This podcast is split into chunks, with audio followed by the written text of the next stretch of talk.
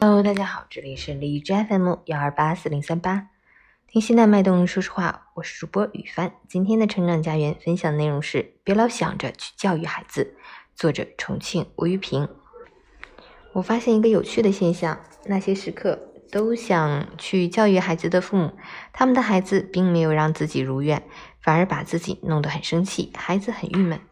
那天，一个二年级男孩走进教室，他的妈妈跟在他的后面，表情严肃，嘴里不停的念叨：“先把书拿出来，水杯也拿出来。”妈妈对男孩说：“男孩照办，并走向座位。”这时，妈妈发现男孩的包没有关好，随口大声喊道：“把包的拉链拉上！”男孩转身过身，又按照妈妈说的做，活像一个机器人。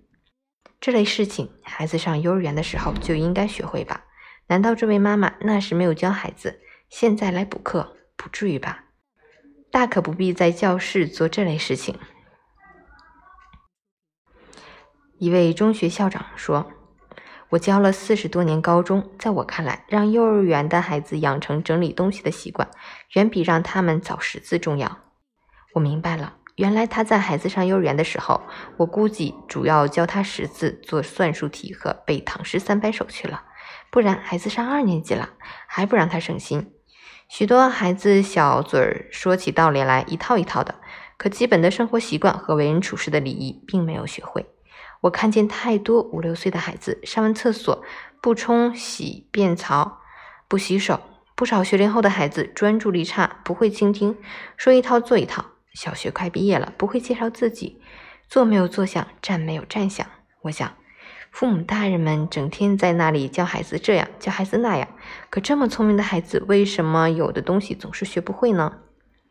再来看看父母的形象，那些在教室外等候孩子放学的父母们，不是玩手机，就是在沙发上葛优躺，要不就时不时站在教室门口，从门缝里窥探孩子的学习情况，宁可无所事事，也看不见几个父母手里拿着书看。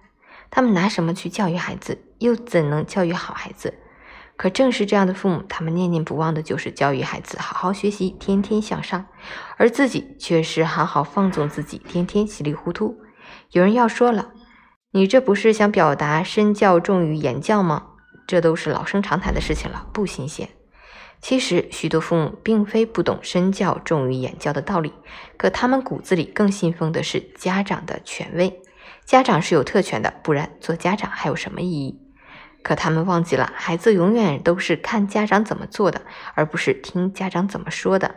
孩子是模仿的动物，家长的一言一行、一举一动都是孩子，尤其是小小孩的活教材。所以，父母应当琢磨的是如何教育好自己，如何在孩子面前呈现出不断改过自新的行动，而不是在孩子面前装正神。有缺点的父母知道付诸行动去改正错误，比那种掩饰自己的过错、装出一副完美形象的父母强百倍。别老想着去教育孩子，检点自己的言行，反思反省自己的过失，不断修正自己，让孩子真切感受到父母严于律己的诚意，把最真实的自己呈现给孩子。